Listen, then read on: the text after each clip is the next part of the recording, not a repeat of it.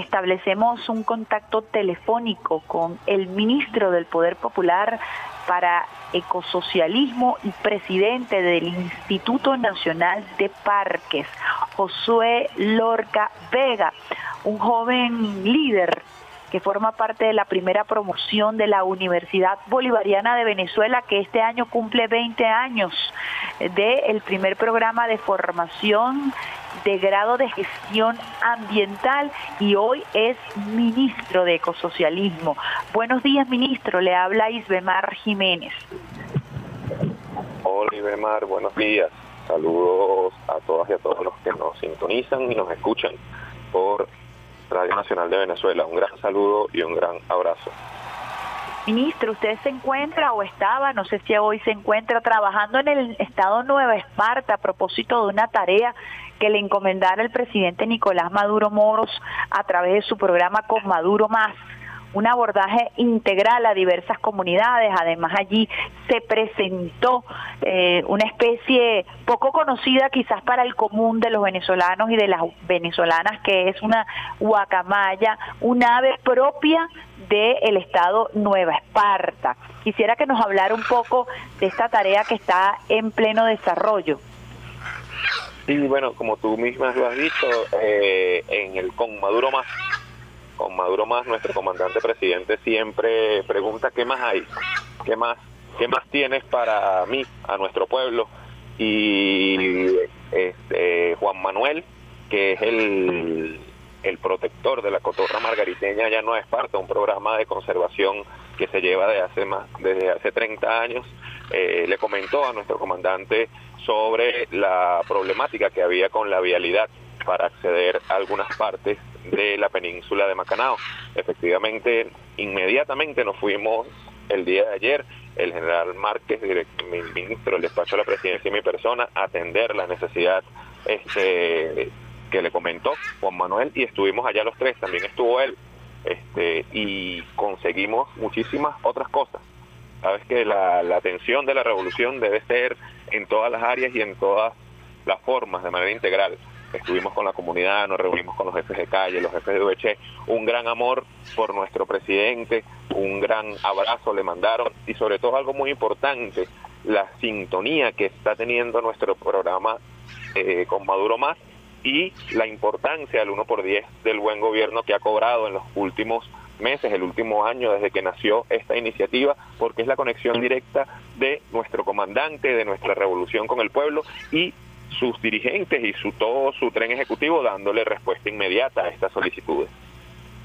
Ministro, eh, ¿se encontró con alguna particularidad que quisiera compartir con nosotros, más allá de, por supuesto, toda la organización popular y el agradecimiento que siempre el pueblo ofrece cuando se le acompaña, cuando se le abraza, cuando el funcionario público se desplaza para escuchar sus necesidades, desde el punto de vista ambiental, desde el punto de vista ecológico, alguna eventualidad que quisiera compartir con nosotros, con los usuarios y las usuarias del Sistema Radio Nacional de Venezuela, que sea de interés a propósito de Nueva Esparta, que es realmente un ejemplo de lo que es la diversidad en nuestro país. Sí, bueno, algo que me sorprendió muchísimo y reafirmó la teoría de que siempre es clave y es súper importante trabajar en la educación, es que es increíble el trabajo que ha hecho Juan Manuel durante 20 años, que ha hecho Provita en los últimos 30, el acompañamiento del Ministerio del Ambiente en aquel entonces, ahora Ministerio de Ecosocialismo, toda esta comunidad, toda la comunidad de Macanao, visitamos su escuela, una escuela hermosísima, por supuesto este, con los embates de la guerra, con algunas cosas que, que reparar, pero una escuela hermosísima y en todo... ¿Cómo se llama la escuela, ministro? Berrolita, sí, ahí sí me ponchaste, no, no, no tengo el nombre. Bueno, no importa, después me lo pasa y lo compartimos con los usuarios y las usuarias. Sí, eh, pero lo que me sorprendió, tanto en la escuela como en, la, en el ambulatorio, en el mismo sitio donde está la, la planta desalinizadora, todo está asociado a la cotorra. En la escuela hay muchísimas fotos de la cotorra, la exposición de los niños de fin de año son de la cotorra. En el, en el ambulatorio, los, los adornos, los dibujos que están son de la cotorra. O sea, el trabajo de la educación ambiental en ese espacio para la conservación de la cotorra margariteña, que es una especie en peligro ha surtido un efecto increíble y la gente se identifica con su cotorra. Hablábamos con el pueblo y el pueblo nos decía, miren, en los últimos, nosotros hemos visto como que habían desaparecido las cotorras y ahora a las 6 de la tarde esos son bandadas de cotorras que llegan aquí a, meter, a ponerse en, su, en, su, en los palos, en los árboles, a dormir el trabajo. O sea, la gente se identifica. Eso nos da a nosotros como ambientalistas, como ecologistas, una clara guía de que la educación ambiental es clave y es fundamental para que estos programas de preservación y para que nuestro pueblo se identifique con sus especies, porque esta especie, aunque está distribuida en algunos en seis estados de Venezuela, la cotorra margariteña es especial porque es la única que se desarrolla en el bosque seco. Las otras son ya de bosque siempre verde, de otro tipo de bosque, pero en el bosque seco solo se desarrolla esta cotorra. ¿Por qué está en peligro de extinción? ¿Cuáles son las causas?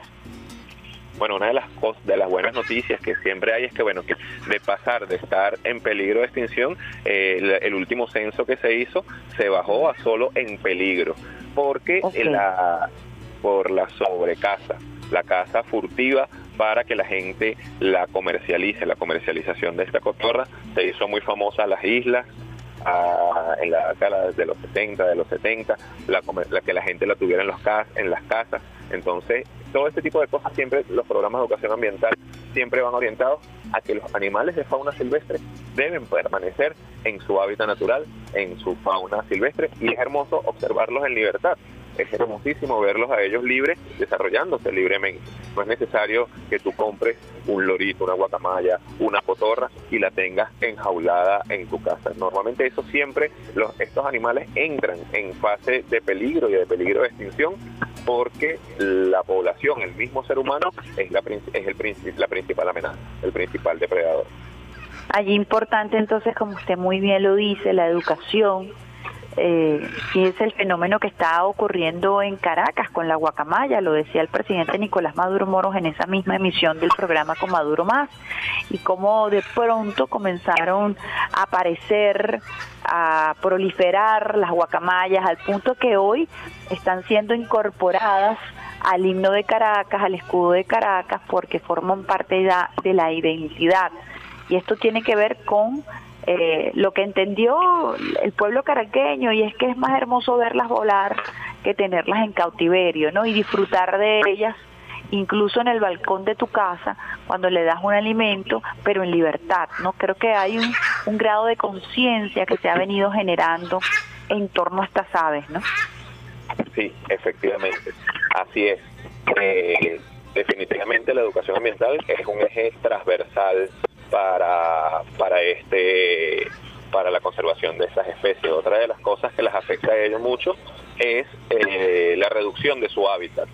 Normalmente las guacamayas o este tipo de aves tienen árboles específicos donde anidan, donde ellos pueden colocar sus polluelos, desovar tranquilamente, eh, y cuando el hombre tala va creciendo exponencialmente, este tipo, la ciudad va creciendo o el desarrollo se va comiendo los bosques, también ellos se van desplazando y van perdiendo su hábitat y por ende también van desapareciendo, que es lo que pasa con otras especies donde la fragmentación del hábitat es una de las cosas más terribles que ocurre. Hablábamos hace un mes y medio, dos meses con el presidente también en su programa sobre el caso del oso frontino, que la fragmentación de la vida es muy fuerte para él. Entonces, por eso el gobierno ha decidido, eh, creó, ha creado todos los parques nacionales y ha conectado toda esa franja casi que desde Lara hasta Colombia para proteger todo el corredor del oso en ese sentido. Son dos grandes amenazas sobre nuestra fauna que el, el, gobierno bolivariano y los planes de conservación que tiene el Ministerio de Ecosocialismo apuntan a irlas disminuyendo cada día más. ¿En qué áreas del país, en qué parques nacionales se encuentra el hábitat del oso frontino? Bueno, mira, nosotros podemos conseguir oso desde eh, Barquisimeto o desde Cabudare, que comienza el Parque Nacional Terepaima, pasando por el estado Trujillo, conectando con una falda del estado portuguesa, con lo conseguimos en Sierra Nevada, conectando con el mismo Trujillo por las tetas en Iquitá o por todo lo que son el Parque Guaramacal, en Sierra Nevada, en Páramo de la Culata, conectamos de una sola vez con el estado Táchira también, o sea, desde Lara hasta Táchira, acá prácticamente en toda la cordillera andina es el hábitat del oso frontino y todas esas zonas están protegidas bajo la figura de Parque Nacional. Le ha dado el presidente Nicolás Maduro Moros un acento muy particular, muy especial al tema de la defensa de nuestras especies, al tema del ecosocialismo, también ha presentado allí al caimán del Orinoco, en fin, hemos podido conocer especies muy particulares y hemos visto que el presidente ha dedicado eh, segmentos muy especiales a la protección de nuestras especies y sobre todo a la difusión de esa diversidad que cuenta Venezuela. ¿Cuáles son los retos que ustedes a través de el a través del Ministerio de Ecosocialismo avisoran acerca de la protección de esa diversidad eh, de esa fauna que se encuentra, incluso hay espacios en Venezuela, en el estado Bolívar, en el estado Amazonas, en donde encontramos fauna que solamente hace vida en nuestro territorio. Sí, bueno, como, como tú lo has dicho, el presidente ha pedido más, como lo dice tu programa, ha pedido hacer más siempre para la protección de nuestras especies en peligro y de nuestra fauna en general. Una de las primeras solicitudes que hizo nuestro presidente fue fortalecer el Sistema Nacional de Zoológicos y Acuarios del país. Nosotros veníamos de una pandemia que había, nos había dado un cierre técnico de estos espacios donde no tenían, eh, donde no tenía acceso obviamente el público y también los costos de mantenimiento se habían, se habían hecho complicados porque muchos de estos espacios, aunque cobran una entrada módica, los zoológicos y los acuarios del país cobran entrada. Entonces, esto nos significó un reto en primera instancia, esto fue en el 2021, y hemos hecho un fortalecimiento general de todas las este, colecciones de los zoológicos y acuarios del país, porque es importante destacar que la conservación se hace in situ y ex situ. Nosotros muchas veces, por ejemplo, tenemos osos frontinos que no pudieron ser reintroducidos a su hábitat natural y necesitamos espacios in situ para mantenerlos y para generar programas de reproducción in situ, como es el, caso del oso frontino, que tenemos programas de reproducción del oso frontino, igualmente el cóndor, nosotros tenemos cóndor en el zoológico de Bararida, en el zoológico de las Delicias, en el zoológico de Mérida, y hay programas de reproducción destinados a estos animales, igualmente el perro de agua. Cuando es así, tenemos estos programas de conservación que son en zoológicos y programas de reproducción, cuando no pueden ser reintegrados en su hábitat natural. De resto, nosotros tenemos los programas de conservación, por ejemplo, del caimán del Orinoco, que es un programa de reintroducción, programa que tiene también más de 30 años, pero que el 80% de los animales que han sido liberados han sido liberados en revolución, prácticamente 8.000 animales de los 10.000 que hemos liberado en los 30 años. Igual tenemos el programa de reproducción de la tortuga rao, que es una tortuga también que está en peligro de extinción y solo se encuentra en el Orinoco, en el eje del Orinoco, es una tortuga de agua dulce. De esta tortuga hemos liberado más de un millón de tortuguillos en los últimos 20 años. Nosotros tenemos 60.000 tortuguillos para liberar el año que viene, Dios mediante. También tenemos programas con la empresa privada, como es el de la cotorra margariteña o el del oso frontino, que es mixto. También tenemos un programa de reproducción de cardenalito que está bastante avanzado, se inició hace tres años y ya se encuentra, estamos próximos a comenzar la reintroducción, ya que esto sigue sus su, su, y sus tiempos este, técnicos y científicos. Pero no solo a nivel de fauna tenemos programas, también tenemos programas para la protección de especies de árboles en peligro de extinción. Por ejemplo, en Caracas está el nogal de Caracas, que fue un árbol que durante la conquista, durante más de 300 años prácticamente, se extinguió de nuestro Parque Nacional Guaraira Repano. Nosotros tenemos un programa de protección y de reproducción del nogal de Caracas y de reintroducción en las principales vertientes del Parque Nacional Guaraira y en otras quebradas de la ciudad. Entonces, bueno, es, un entramado completo de preservación de la vida, tanto in situ como ex situ. Otro programa exitoso que no se me puede pasar es el programa de tortugas marinas. Siempre hemos visto a la gente que a veces llega a las playas y hay nidadas y bueno, y corren con la suerte de liberar tortuguitas. Está en Margarita, está en el estado Sucre, está en el estado Anzuategui, está en el estado Carabobo, está en el estado Falcón y también lo tenemos aquí en La Guaira, cerquita en la zona de la Sabana, en el estado de La Guaira. Entonces, en fin, un programa para la vida, programas de reproducción para la vida.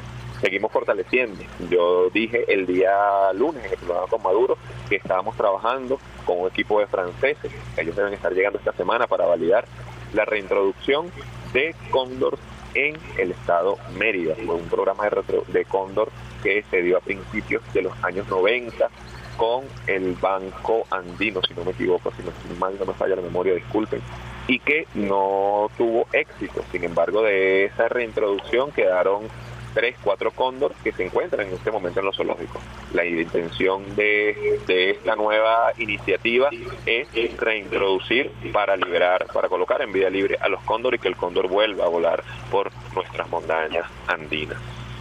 Fíjese que quería tocar con usted un tema, no quise interrumpir eh, su, su planteamiento porque me pareció bien transversal y bien interesante, pero hay un tema con, usted lo decía, a propósito de los zoológicos y hay una campaña que precisamente arrancó en el año 2021 acerca de las condiciones de nuestros eh, zoológicos y pues continúa en eh, algunas redes sociales una campaña porque pues bueno eh, esa explicación que usted da primero de la importancia de los zoológicos, mucha gente cree que pues sostener o mantener un animal en cautiverio es una especie de circo en donde la gente va y, y, simple y llanamente lo ven allí encerrado, hay quienes son detractores de, de, de, los zoológicos, pero vamos más allá. Hay quienes dicen que no tenemos la capacidad para sostener, mantener nuestros zoológicos.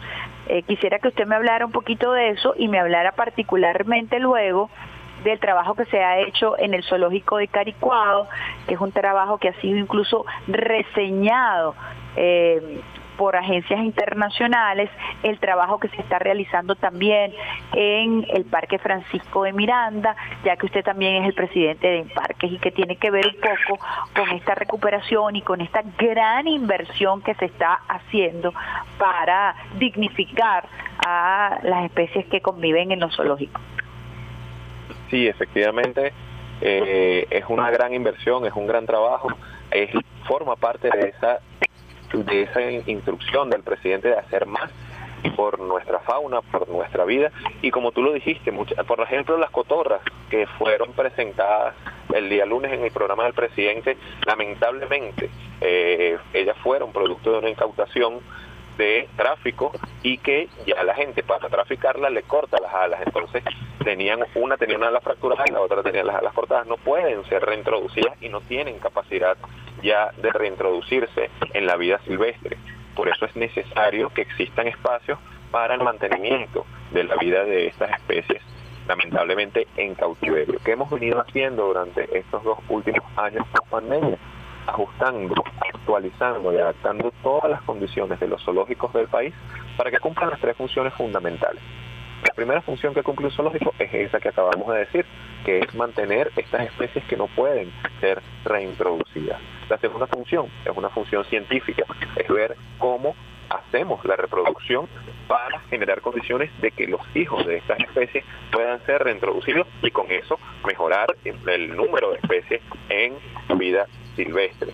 Y la tercera función es una función pedagógica, es una función de educación a nuestros venezolanas y venezolanos, que es que por qué llegaron esas especies allí, cómo están ahí, también cuáles son sus hábitos, cuáles son este, sus formas de vida y qué puede que se puede hacer. Esto es fundamental para los niños, para las niñas, porque estas son las tres funciones del zoológico, una función de preservación, una función científica y una función pedagógica para que la población se forme y la población también entienda la importancia ecosistémica de esta nosotros hemos venido mejorando en todos los aspectos. El día de hoy, bueno, estoy pendiente. no les puedo dar la primicia, pero el día de hoy... Pero casi sí, dígame, dígame un poquito. Sí, el día, el día de hoy a las 3 de la tarde estaremos en el estado Lara con el gobernador Adolfo Pereira haciendo algo bien bonito, anunciando algo bien bonito para nuestros zoológicos. Incluso el Plan Nacional de Zoológicos. La gente piensa que, la que los zoológicos están en el país solo por un hecho recreativo. No, mira, nosotros tenemos los zoológicos, hay un Plan Nacional de Zoológicos. Este Plan Nacional se rige por una cantidad de especies que pueden estar de acuerdo a su distribución geográfica en cada uno de estos espacios.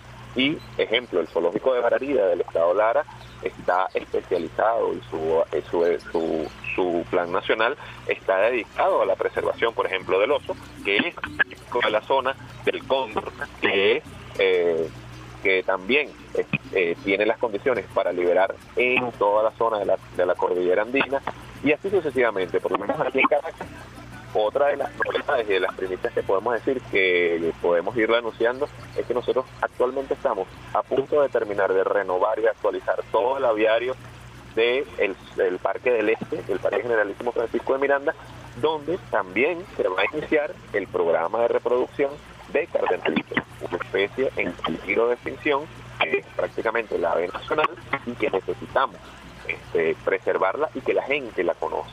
Entonces allí se están generando las condiciones para que, para que estén en exhibición, la gente las pueda ver, pero también para que ellos se puedan reproducir.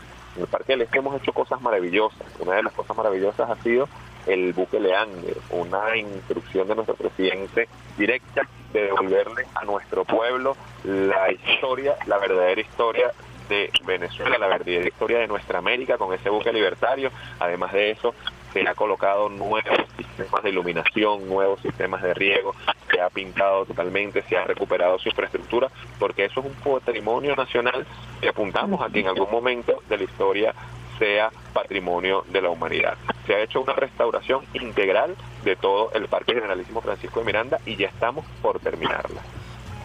Qué maravilla, de verdad que les felicitamos porque también hemos tenido muy buenas referencias del zoológico de Caricuao, que en algún momento fue muy atacado por la mediática y que también hoy se convierte en una referencia para el compartir familiar y el tratamiento de todos los trabajadores de Imparques que han realizado y creo yo que se han venido entrenando para interactuar con el público de una manera pedagógica y eso también es producto de todo un proceso de formación y de pedagogía como usted bien lo señalaba. Sí, sí, sin duda alguna. El zoológico de Caricuado, bueno, es la punta de lanza, es el zoológico que tiene mayor, mayores condiciones. Allí también estamos trabajando para hacer una especie de santuario para la reintroducción de algunos felinos. Se ha recuperado todas sus áreas, se ha actualizado con, la, colección de fauna, eh, donde todas y todos lo han visto, han llegado animales nuevos, también se han fortalecido los programas de reproducción de estas especies. Entonces, en fin, el zoológico adecuado se ha convertido en una alternativa para los caraqueños, para los mirandinos, para todos los que de afuera que nos vienen a visitar. También hemos visto que algunos rusos a veces se colean y se van a visitar el zoológico un ratico cuando pasan por el teleférico, bajan para Leander y terminan en el zoológico. Entonces, sí, es un trabajo mancomunado donde está Imparques, donde está todo el equipo de gestión ecosocialista y que se han venido formando. Nosotros es importante decir que hemos venido trabajando en la formación de los equipos técnicos. Cada zoológico tiene su veterinario, cada zoológico tiene un nutricionista que dieta. La gente piensa a veces que los animales no están bien alimentados o que los animales no están bien cuidados. Nosotros a eso tenemos que decirle que bueno, que solo basta tostar un día en el zoológico y darse cuenta cuánto profesionalismo hay en cada uno de las personas que atienden a nuestros animales en los zoológicos, desde los cuidadores, que a veces lo que hacen es solo colocarle la comida y limpiarle los cubiles, se compenetran de una forma que a veces terminan este, siendo más anegados que los mismos veterinarios que solo están pendientes de hacerle sus muestras de sangre, de ver cómo está su peso, de ver cómo está su alimentación. Entonces, en fin, es un equipo multidisciplinario, que todos se conjugan para que al final del día o al final de la tarde, del fin de semana, vaya un ciudadano o una ciudadana con su hijo, con su familia, a recrearse y consiga unos animales en perfecto estado de salud, unas instalaciones bien mantenidas y se vayan con la satisfacción de ver una Venezuela renaciendo, como lo ha indicado nuestro presidente Nicolás Maduro. Para culminar esta extraordinaria entrevista, creo que debemos hacer un esfuerzo comunicacional superior como siempre nos lo pide nuestro presidente Nicolás Maduro Moro, pero como también lo requiere la sociedad, de informar esta eh, gama inmensa de actividades que se vienen realizando a través de este ministerio. Ministro, yo lo felicito porque nos ha permitido, aunque sea brevemente, sucintamente, pasearnos por la importancia estratégica de... Eh, este ministerio. Hay un impacto fundamental que tiene que ver con el ecosocialismo y estamos hablando del cambio climático cuáles son las propuestas que desde este ministerio se vienen haciendo ante la preocupación global, eh, ante la preocupación legítima eh, que tenemos eh, los países que no generamos la mayor cantidad de, de gases de invernadero y que sin embargo somos víctimas precisamente con fuerza y con furia del calentamiento global. Sí, bueno, eh, ahí también podemos decir que nos ha tocado un momento histórico crucial para la humanidad y también en nuestras manos está generar parte de las propuestas que pueden ser la solución de ese momento crucial. El sistema capitalista depredador nos ha llevado a esta encrucijada donde estamos en una crisis y un punto de no retorno lo que se decía en los 80, lo que dijo Fidel en los 90, que una especie estaba a punto de desaparecer y estaba tentando contra su propia destrucción, contra su propia vida, era la especie humana, lo que dijo nuestro comandante Chávez en el 2009, que si el clima fuera un banco ya lo hubiésemos salvado, que no cambiemos el clima, no cambiemos el sistema, hoy es una realidad, hoy estamos en un punto de no retorno. En este sentido, el presidente también ha sido enfático y dijo una palabra clave, trascendental en Egipto, en la COP19 de cambio climático, que fue que ya se acabó el tiempo de los discursos. Pero para hacer esta palabra verdad, para hacer esta palabra realidad, tenemos que hacer acciones concretas. Parte de las acciones concretas que nos ha pedido el presidente Nicolás Maduro Moro es que nos vayamos a la calle, que nos vayamos con el poder popular, que nos vayamos a las comunidades y construyamos con nuestras comunidades las soluciones, los planes nacionales de adaptación, los planes nacionales de mitigación. Hemos venido trabajando fuertemente con esto. El Ministerio tiene una campaña que está todos los fines de semana así religiosamente todos los fines de semana estamos en las comunidades, hablándole a las comunidades de cambio climático. Se llama la campaña nacional de sensibilización contra la crisis climática. En esta campaña salen compromisos, salen acuerdos para trabajar todo lo que tiene que ver con el tema del riesgo. Lamentablemente, nosotros como país tropical somos uno de los más afectados, como tú lo has dicho, por el calentamiento global. Ahora grandes eh, olas de calor, grandes temporadas de lluvia. Nosotros nos ha tocado vivir este, grandes temporadas de lluvia, eh, fenómenos que han afectado fuertemente a nuestras poblaciones, como ha sido en el estado Mérida, la tragedia de Tobar, aquí mismo la mm. tragedia de Tejería. Eh, en fin, todo este tipo de cosas nos ha hecho tomar acciones concretas para adaptarnos a la situación. Nosotros bien sabemos que el asentamiento poblacional humano históricamente se hace cerca de los ríos y de las quebradas durante miles de años y bueno, nuestra Venezuela no ha sido así. También cerca de nuestros ríos y de nuestras quebradas siempre hay asentamientos humanos por la disponibilidad del recurso agua. Ahora esto se convierte en una contrariedad porque bueno, esos ríos y quebradas tienden a crecer más de lo debido, a tomar unos cursos nuevos que no, sea, no, no, no estaban previstos y ocurren este tipo de desgracia. Además del Plan Nacional contra la Sensibilización de la Crisis Climática, el presidente incluyó crear un observatorio para generar información a nuestro pueblo concreta, real, directa. Se creó el Observatorio Nacional contra la Crisis Climática. También se han accedido a una serie distinta de fondos internacionales, el Fondo Verde para el Clima, que es el GEF, el Fondo para el Medio Ambiente Mundial, el Fondo Nacional de Adaptación, que nos ha ido permitiendo ir creando proyectos con esos fondos que al final son nuestros, porque es la responsabilidad de los países desarrollados con los países en vía de desarrollo, porque los países desarrollados son los que han contaminado durante los últimos 200 años por revolución industrial. Ahora nos quieren, no nos quieren este, apoyar para los grandes, los grandes daños que han hecho. Cambios también. Los grandes cambios que hay que realizar para la adaptación, ¿no? Para la adaptación. Entonces, en este sentido, hemos venido este, accediendo a estos fondos para la financiación de proyectos. Tenemos un proyecto hermosísimo en la cuenca del Caroní con las comunidades indígenas. Tenemos un proyecto también en el estado Bolívar, que está en el estado Amazonas, que está por iniciar con las comunidades indígenas en la Reserva Forestal de Zipapo. Tenemos un proyecto en el estado Mérida, Barinas y Portuguesa, donde se involucran más de 14 municipios cafetaleros para la protección de las cuencas hidrográficas. Tenemos un proyecto también en las costas de Venezuela, en el estado Anzuategui y Sucre, para la erradicación del coral invasor Cenia.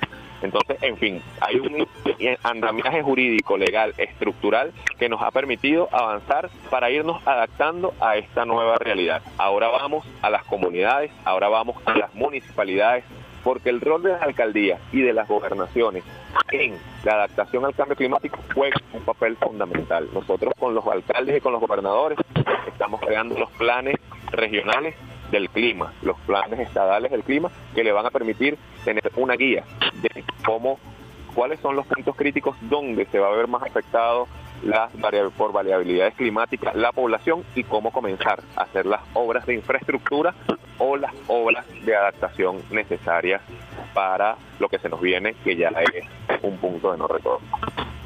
Bueno, muchísimas gracias de verdad por su tiempo, por esta exposición pedagógica y didáctica que ha compartido con los usuarios y las usuarias del Sistema Radio Nacional de Venezuela a propósito de lo complejo que es el ministerio que usted en estos momentos lleva adelante, reconociendo además, como lo dije al inicio, que usted forma parte de la primera corte de profesionales ambientalistas que salió de la Universidad Bolivariana, que está de cumpleaños este año, 20 años de nuestra Universidad Bolivariana agradeciéndole por su, por supuesto su tiempo y nos ponemos a la orden a través del Sistema Radio Nacional de Venezuela para difundir todo lo que usted considere necesario difundir en aras de continuar este proceso pedagógico de formación y en, en torno a este tema, este nuevo proceso de adaptación frente al cambio climático que ya es inevitable. Muchísimas gracias, ministro José Lorca. Gracias, Idemar. Estamos a la orden